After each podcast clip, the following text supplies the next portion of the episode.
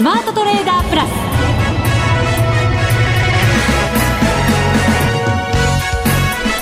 全国のリスナーの皆さんこんにちは。内田まさです。ここからはザ・スマートトレーダープラスをお送りしていきます。まずはこの方にご登場いただきましょう。国際テクニカルアナリスト福永博之さんです。こんにちは。よろしくお願いします。よろしくお願いいたします、はい今日はマーケットに拍手を送りたくないですか？少し。少しなんですね。まだまだ半分ぐらいですよね。年初来高値更新してきました、ね終値ベースではね、はい、まあ、ただやっぱりあのなんといってもですねあの取引時間中の高値まあ、あそこはあのそうですね。その日の取引5月23日ですけど、はい、1時間ぐらい取引が経過した後に10時過ぎから急落してますのでそうです。暴落って言ってもいいぐらいの下落でしたもんね。まあ、ですからですねやっぱり取引時間中の高値も抜いてまあ、あの今年すっきりと、うん、ね、高値更新という形に、まあ、なってほしいなっていうところなんですけどね。そうですね、後ほど詳しくマーケットのお話もいただきますが、はい、今日はもう一つ、拍手を送りたい出来事が、はい、今日5時から、この後夕方5時からなんとちょっと、ちょっと、ちょっと引っ張りすぎ引っ張りすぎました。ちょっと間が、なんと私、対応していいやらみたいな。そうですよね。はい、FX ダービーが始まるんです。お久しぶりですよね。もうね、第16回目です。16回目？うん。やりましたね。ついに今年、じゃあ年内最後、はいそうですね、ええ、だから年末に終えて、うん、素晴らしい来年を迎えるってことですよ。お、ね、気持ちよく。そこもまたすっきりで。ね何もかもすっきりですねじゃあね。そうなるといいんですけどね、えー、はい。ぜひ皆さんもご参加いただきたいと思います、はい、詳しくは番組の後半でご紹介させていただこうかなと思います、はい、そうなんです。17時からスタートです、はい、番組ホームページでエントリーもまたそこからのえー、トレードも開始できるということになりますので、うん、ぜひまずは番組のホームページ17時からご覧いただきたいと思います、はい、17時ジャストにアップされる予定となっています、ね、またその番組の後半には、はい、ラジオ日経でももうすごくおなじみです。ファンの方もすごく多いんですけど FX 雑誌などでもご活躍中の、はい、あの花子さんにご登場いただく予定となってます。ちょっとね、うん、声だけだと皆さん。ねもったいない。もったいない見せてあげたい。いやいやその自分のものじゃないんだから見せてあげたい、ね、見せてあげたいまあ、でもね本当にあの、はい、今日ゲストでお越しいただいて、はい、まあいろいろとまああのいろんなね FX の取引もされていて、うん、あの成績もすごくね、はい、いろんなところであのいい成績を出しておられるようですから。そうなんです。実はね、はい、この FX ダイビーとも深い縁があるんですよ、ね、それはじゃあ後のお楽しみですか？そうですよ。まだ言いません、はい、まだ引っ張ります、ね、まだまだ引っ張ります、はい、花子ちゃんには月一ゲストとして、はい、え毎月最終週毎月の最終週に出ていただく予定となっております。さあそれでは番組進めてまいりましょう。この番組を盛り上げていただくのはリスナーの皆様です。プラスになるためにぜひ皆さんも番組楽しんでいただきたいと思います。どうぞ最後までお付き合いください。この番組はマネックス証券の提供でお送りしましたお送りします。スマートトレーダー計画。よーいドンザ・スマートトレーダー計画よーいどん。このコーナーでは、マーケットについて、まずは福永さんに解説をいただきましょう。福永さん、はい、まずは為替ですけれども、ええ、ドル円が102円台に突入してきました。はい。あのー、まあ、昨日ですよね、あの、夜の間といいますかね、あの、ニューヨークでの出来事だったんですけども、はい、まあ、あの、背景としましてはですね、このところ、まあ、経済指標、意外と、まあ、アメリカの方もいいんですが、はい、あの、昨晩出た、あの、経済指標でですね、まず新規の失業保険申請件数、うん、これがおよそ2か月ぶりの低水準というところだったんですね。はい、で、さらにですね、シカゴ PMI という、これ購買者担当指数と言われるものがあるんですが、これもですね、実はちょっと予想を上回る結果になったと。はい。予想が60だったのに対し、はい、実際に出た数字が63で、そうです3ポイント上回ってました。そうですね。まあ、ただ、あの、前月は65だったので、えー、まあ、そういう意味では低下なんですけども、うん、まあ、マーケット自体はですね、悪くなりすぎなかったということで、うん、あの、交換してですね、やっぱりそこでドルがこう買われるような状況になったということですよね。はいうん、で、一気に102円台。まあ、これ、結果的にこう、揉み合ってましたから、加速がついたような形でですね、うん、えー、102円を超えてからはもうあのずっとまあそのあたりで推移しているという形ですよね。うん、そうですね。はい、今も102円台の前半ですかね推移がしていますね。102円の二十銭から二十一銭あたりということで、はい、一応今日の高値圏でそうですね。はい続いてますね。はい、ねあの今日まあ日中あるいは昨日のニューヨークからの時間で考えるとあの102円のまあ28銭ぐらいっていうのがまあ高値ではあるんですけども、はい、まあそれに近いところまでまた、あの、今の夕方のこの時間ですね、うん、あの、差し掛かってきているという形ですね。うん、まあ、ただ、あの、まあ、後ほどと言いますか、あの、今晩、えー、ニューヨークお休みなんですね。そうです。感謝祭ですね。はい、ね、サンクスギビングデーということで、はい、まあ、それでお休みということなので、うん、まあ、あの、ヨーロッパ時間のところまでの取引ということになるのかなっていうところですよね。はい、ヨーロッパ中心のマーケット。はい。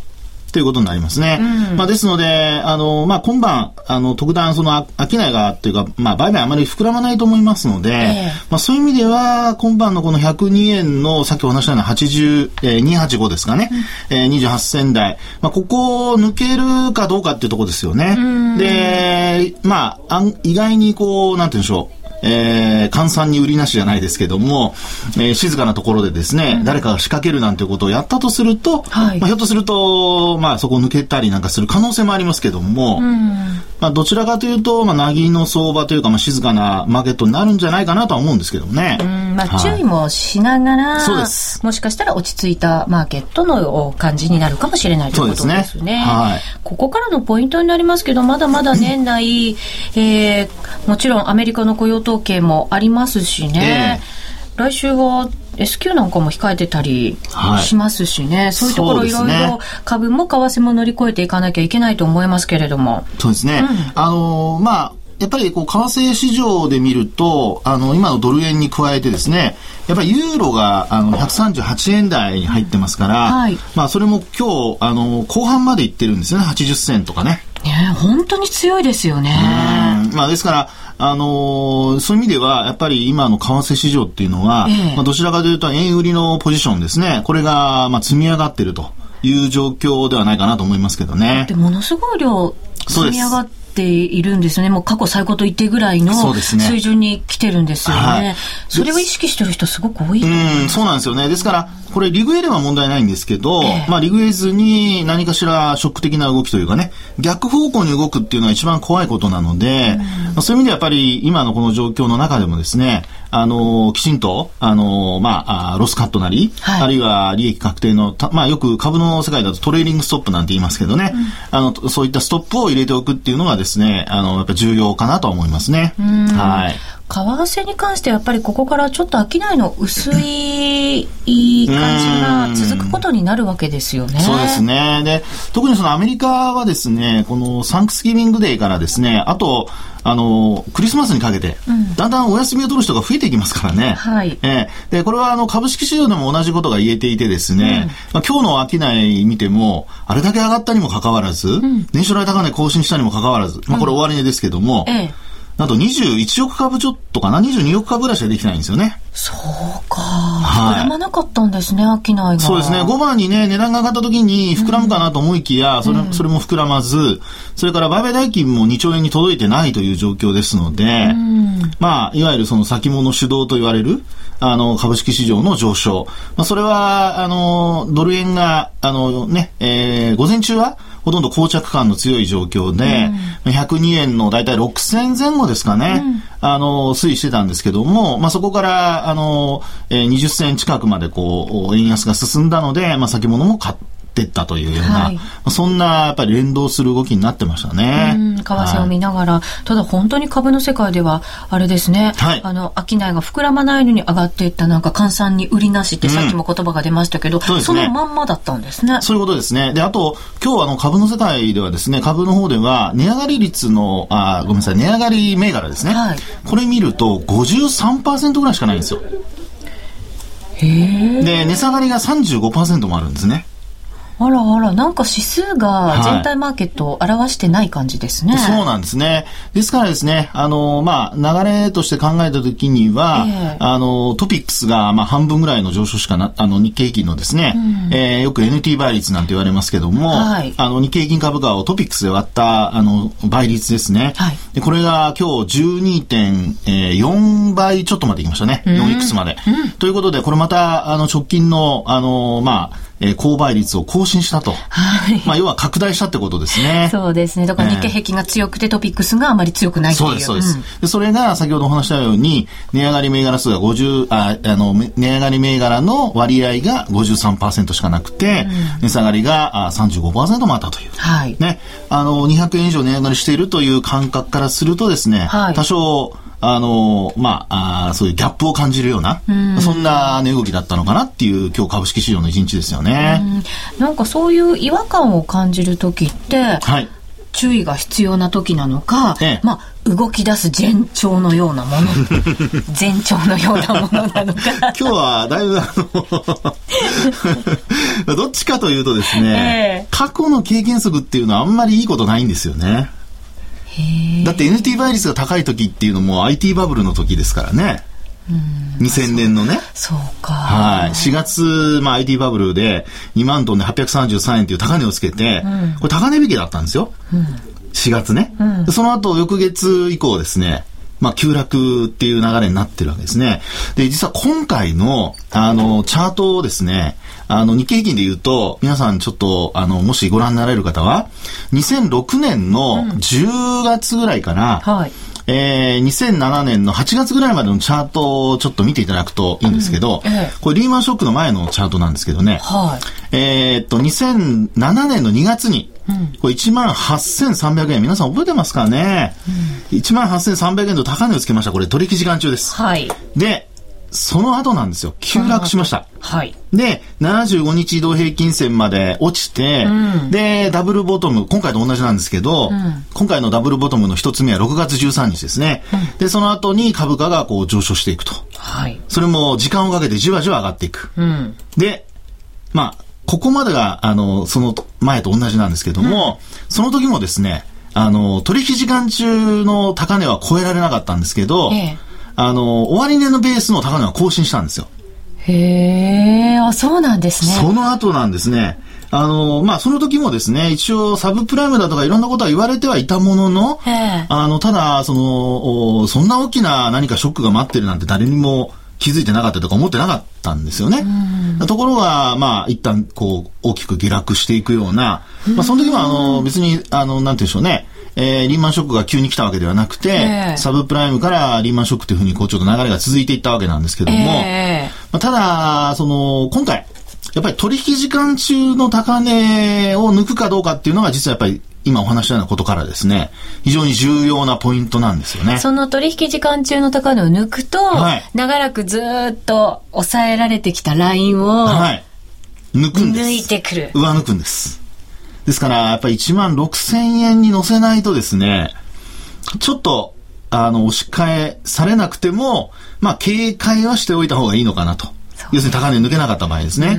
え先週もなんとなく今のようなお話いただいて、はい、抜きたいよねってなったんですけど、商いが膨らんでこないとねっていう話もあったと思うんですけど。そうですね。まあ、あの、このところのやっぱり、あの、指数がですね、やっぱり日経平均株価が上昇する、あの、一つの、まあ、条件として、はい、まあ、株価のその売買高が膨らまなくてもですね、上昇しちゃうっていう そういう背景ありますよね。うん、まあそういう時もありますね。はい、で、あと、加熱感と言われるその騰落レシオなんかが、えー、まあ、いわゆるその120超えると加熱気味だとか、って言われますけど、うん、それを超えて160いくつまでいっても上昇するっていう状況があったわけですよね。まあ、お構いなしの時ありますね。うん、ですから、まあ今回もそういうふうな状況になっていくのかどうかですね。でちなみにですね、うん、あの、その2006年の時は、はい、為替は124円までいったんですよ。で、直近の高値抜いたんですね。うん、ですから今回も103円、まあ、万が一というか、うん、あの、近づく中でもし日経平均が抜けないなんてことになると、はい、これはちょっと要警戒ですよね。はあ、はい。あともう一つ、その主力株でいうとトヨタ自動車なんかが、はい、まあ、これだけ円安になっているにもかかわらず、うん、なぜ高値を取ってこないのか。うん。ねなんででしょう？なんで、こっちが聞きたいぐらいなんですけども。ずっとね、高値にずっと張り付いて、そうなんです。止まってるんですよ、ね。横ばいなんですよね。あの、短いですけど、ちっちゃいですけど、三角持ち合いみたいな感じに。そうですね。下に切り上げ型のね。そうです、そうです、はい、なってますよね。で、高値が6760円ですよね。これ5月のね。うんうん、で、今現状そこに届かない。うん、で、あと、このトヨタの PR 見てもですね、一応予想で12倍台なんですよ。日経平均が15、6倍台ですから、ねなぜ割安なトヨタを誰も買いに行く、誰もっていいんですけど、買いに行かないのか、あるいは誰かが売ってるっていう上値を抑えてるのか。ね、日本代表するね。そうです。日本って銘柄ですけどね。あの、トヨタが上がらないとやっぱトピックス上がってこないですからね。えー、えー、なので、私もそのトヨタの株価を見てるにつけですね、元気のいい時は200円以上上がる時っていうのはよくありましたから。うん、ポンポンポンとね。はい、軽い時はね。えー、でも今、なんかすごく横綱級の重さになってしまって、なかなか動かないというですね。ねこの横綱が動き出した時が。そうなんですよ。ねそうなんです。ですからザラバも高値を取って、うん、で、なおかつトヨタのようなこの大型株もですね、えー、まあ、動き出してと。はい。そういう風になってくると、まあ、マーケット自体ですね、うん、まあ、おしめはもちろんその後作るとは思うんですが、安心感出てくるんじゃないかなと思うんですけどね。そうですね。やっぱりマーケットってなんかどこかに違和感があるんじゃなくて、はい。なんとなくこう、バランスよく進んでいくっていうのがいいんですよね、きっとね。内田さん、いいこと言いますね。よかったです。褒められましたね。いや、本当にね、あの、バランスってすごく重要なので、えー、バランスが悪い時っていうのは、やっぱり何かしら、うん、どっかに何か隠れてる可能性がありますから、うん、要するに気づかないことを誰かが知ってて、あえて買わないっていう可能性ありますからね。うん、そこがね、あの、まあ、あるいは誰かが懸念してるとかね。はい。えー、あの、インサイダーとかそういうことじゃなくて。うん、なので、まあ、そういうこともちょっとね、あの、皆さんもマーケットを見る上で、えー、細部もちょっと見ていただくといいのかなと思いますね。はい。えー、17時を超えました。FX ダービーのエントリーが始まりました。ぜひ皆さん番組のホームページご覧いただきたいと思います。この後詳しくお伝えします。世界で最もメジャーな FX 取引ツール MT4。裁量トレーダーにもシステムトレーダーにもマッチする先進の新感覚トレーディングツール。そんな MT4 を唯一使える主要ネット証券といえば、マネックス証券。マネックス証券のマネックス MT4 なら、充実の28通貨ペアと魅力的なスプレッドを提供。さらに、取引、利用手数料などすべて無料。お客様のかかるコストはスプレッドのみ。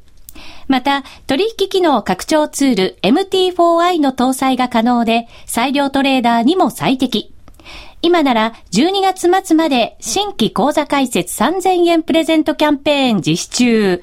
まずは MT4 の使い勝手を堪能してみてください。今すぐマネックス MT4 で検索。当社の講座開設、維持費は無料です。講座開設に際しては審査があります。FX は予託した証拠金額より多額の取引を行うことができるレバレッジ取引であり、取引対象である通貨の価格や金利の変動により、予託した証拠金額を上回る損失が生じる恐れがあります。お取引の前には必ず、契約締結前交付書面の内容を十分お読みになり、リスク、手数料などをご確認ください。マネックス証券株式会社、金融商品取引業者、関東財務局長、金賞第165号。ザ・スマートトレーダープラス。今週のハイライト。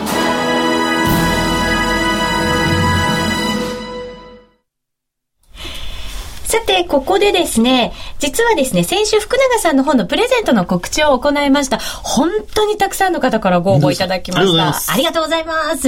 で、はい、温かいコメントも皆さん寄せてくれたんですよ。本当にもうありがとうございます、皆さん。ちょっとご紹介しようかなと思います。はい、下の名前だけでいきますね。じゅ、じゅんじさんから。じゅんじさん。じゅんじさん。はい。男性ですね。ね。よかった。多分そうだと思います。いや、女性はないと。最近、個人トレーダーの方がゲストで番組に出演されていますが、大変参考になります。とても良い企画と思います。ありがとうございます。ゲストもね。はい。この後ご登場いただきますよ。ご期待ください。はい。ひろしさんからいただきました。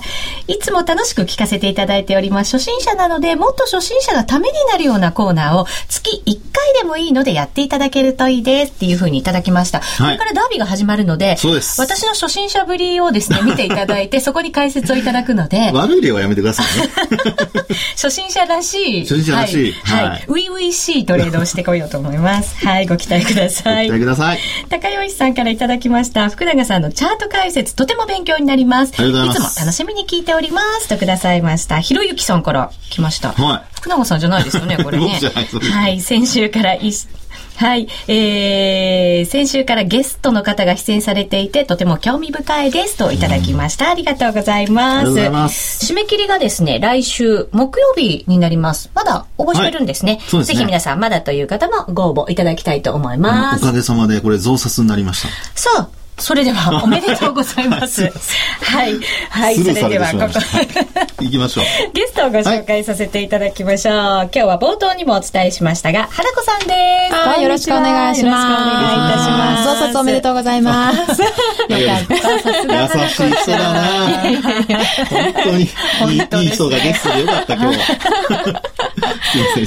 次行きましょう。私、お二人の掛け合い大好きで、この番組結構聞いてたんですそうなんです。聞いてくれてた。私も花子ちゃんから聞いてて、楽しいですね、いいですねってずっと言ってくれてたんですよ。ありがたいですね。で、今日は来れて光栄です。よろしくお願いします。花子ちゃんこれから月1ゲストでご登場くださるということなので、はい。はい。これはまた、えっと、最終週でしたっけ？最終週なんです、はい。はい。なので最終週だけじゃなくて全部の週聞いてほしいなと。はい、いやいね。そうですよね。ありがとうございます。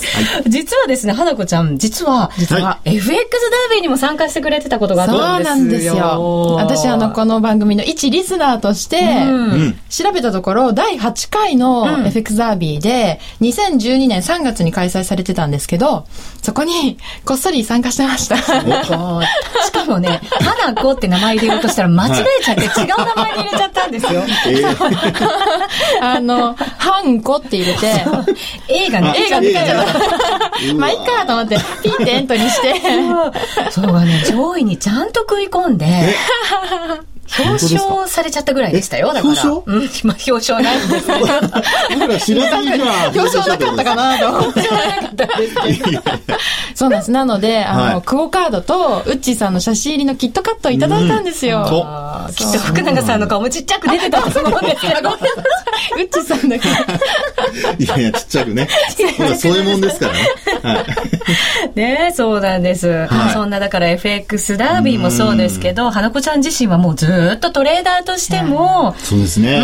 うん。いや、活動もしていて。このダービー、最初の頃はね、はい。あの、結構マーケット自体も、まあ、良かったり悪かったり、ね。で、そういう中で成績上げたっていうのは、結構大したもんですよね。うん、本当そう思いました。仕事もしながらですからね。そうなんですよ。花子ちゃん忙しい中。この時は専業トレーダー目指して、もう、チャートばっかり見た時なんで。ちょっと今持ち上げたとこ見たんですけど。ごめんなさい。自分で下げちゃいました。高いところちょっと苦手なんで。今日はですね、再び、花子ちゃんにも FX ダービーに参加いただく許可をいただきました。いやいやはい。ありがたいです。楽しみです。皆さん5時からもう始まってますからね、エントリーね。ちょっと私出遅れてるんですけど。トレードする時間が。ねこの後ぜひ花子ちゃんにもエントリーをいただいて、花子ちゃんのその順位も取り上げていこうかなというふうに思ってます。はい。頑張ります。また花子ちゃんが登場した時にはどんなトレードをしたのかっていうところも、じっくり伺っていけたらいいなというふうに思います。えー、17時から FX ダービーのエントリーが始まっていますので、ぜひ皆さんそちら番組のホームページご覧いただければと思います。今日はですね、その実行委員長の福島さん不在なんですね。なので、一応もう17時超えちゃいましたから、ここで開会宣言をしちゃおうかと思います。で、ディレクターからの無茶ぶりで、私が代理をせよということでございますので。いや、もうホームページもちゃんと上がってますね、えーうん、そうなんです。ぜひご覧いただきたいなと思います。ここで開会を宣言させていただきましょう。第16回、はい、FX ダービーの開催を宣言いたしますこんな、こんな大きな、海外宣言でこれまでやりましたっけ？いや、初めてだと思います。16回目にして初めて。初めてなんですか？初めてですね。まあ、初めてもいいじゃないですか。ね。はい。ぜひ皆さんもエントリーしていただきたいなと思います。そ、ね,、の前に、花子ちゃんは一体どんなトレードをしているのかも、ちょっと伺っていこうかと思います。ね、ですね。うん。はい。花子ちゃんは、はい。前のダービーの時はデモっていうこともあって、結構あの無茶なトレードしてたんですけど。花子ちゃんでも無茶することがあるんだ。無茶というか、大きいポジションを持って放置っていう感じで、で運よくあのリーグ入ができただけだったんですけど、うん、普段の自分のお金でやるときはもうちょっと慎重にやっていて 基本的には私は移動平均線が大好きで、うん、移動平均線3本使って、はい。トレンドのあの上あ上昇トレンドか下降トレンドかっていうのを見てるんですけど、はい、でも最近ハマってるのがフィボナッチで。おしめ買い。どんどんレベルが上がってきますね。いやいやいや、おしめ買いと戻り売りが苦手だったんですよ。で、はい、じゃあフィボナッチ引いてみればっていうのを聞いて、はい私は38.2%のところが好きで、そこでおしめ買いしたり、はい、戻り売りしたりしながらおす。ごいですね。そうすると、あの、フィボナッチ使う時のポイントは、やっぱり高値と安値をどこに置くかがすごく重要なんですよね。うん、で、まあ今の花子さんの話を聞いてると、まあ、38.2%でうまく変えてるということは、うん、まあ、高値と安値の取り方が非常にうまくいってるってことですね。うん、あと4時間足が結構好きですね。4時間足の 高値と安値で引いて、ええ。うん、それでやるわけですね。はい、あのまあ、FX の場合って結構いろんな時間軸でね、皆さん見てる人が多いので、であと結構そのプログラムで走ったりすることもありますからね。ですから4時間っていうその自分に合った時間をやっぱりこう、うまく、なんでしょうかね、えー、まあマッチさせるというか、それでトレードがうまくいってるってことはもう、今回のダービー、うん、めちゃめちゃ楽しみじゃないですか？そうなんです。うまくいってるとは言ってないです。気に入ってるっていう。気に入ってるってことは僕はうまくいってるっていうと思ったんですけど、ちょっと違いましたね。まだまだ女心は読みません、ね。難しいもんですよ。難しいもんですね、本当に、でも、花子ちゃん、本当にいろんなものを試しながら、ちゃんとバックテストをして。バックテスト？そうなんですすごい言葉が出てきましたね。バックテストというか、もう目視でただスクロールして過去のチャート見てるだけなんですけど、はい、それはでも重要ですね。そうなんですよね。だからそういういうのを私もちゃんと見習ってやらなきゃいけないなと思って、今回はだから花子ちゃんが、ね、一緒に参加してくれるっていうことは私にとってもものすごく緊張感がある。とんでもない、さん。そう、頑張らなきゃいけないなと思って。そうですね。まあ、でも本当にあのね、やっぱりこのリスナーの皆さんも多分お二人のトレードは、今回どうなるのかね。はいうん、まあ、失敗しても、別にその、どういうトレードをしたのかっていうことに、多分皆さん興味があると思うので、はい、まあ、そういう意味ではもうちょっと気軽にね、二、うん、人ともちょっと頑張ってほしいなと思いますね。はい、そうですね。えー花子ちゃん次は12月の末ぐらいに出てくださるということなので、はい、12月26日に出てくださるということなので、はい、えっ、と、12月20日が、ダービーの最終日なんですって、12月20日の朝ですよね、5時55分が最終日ということになるので、うん、もうその時はランキングがしっかり決まって結果が出てますよ。恐ろしい。そんなトレードの検証もその時に行いたいなというふうに思ってますので、うん、ぜひ皆さんも応援してください。はい、申し込み運用がスタートしています。ぜひあの、エントリー方法ですが、いくつか注意点があります。えっ、ー、と、お名前は本名はやめてください。ね、また、カタカカナのところには、ラジオという文字を必ず入れてください。また金額ですが、3つから選べるようになってるんですけれども、それも必ず一番多い金額ですね。1000万円スタートで、はい、はい、えー、ぜひ選んでいただいてエントリーをしていただきたいと思います。えっ、ー、と、花子ちゃん MT4、3年ぐらい使ってくれてるそうなので、はい、また次回の時にですね、どんな風に使ってるのか、ちょっとお話をいただきたいなというふうに思ってます。すね、今日はなんかダービーのことで盛り上がってしまって、うん、なかなかお話が聞けませんでしたが、ね、花子ちゃん、はい、ダービーに関して意気込みを一言。えー、恥ずかしくないトレード頑張ります。前回のは絶対見せられないんで、中身は。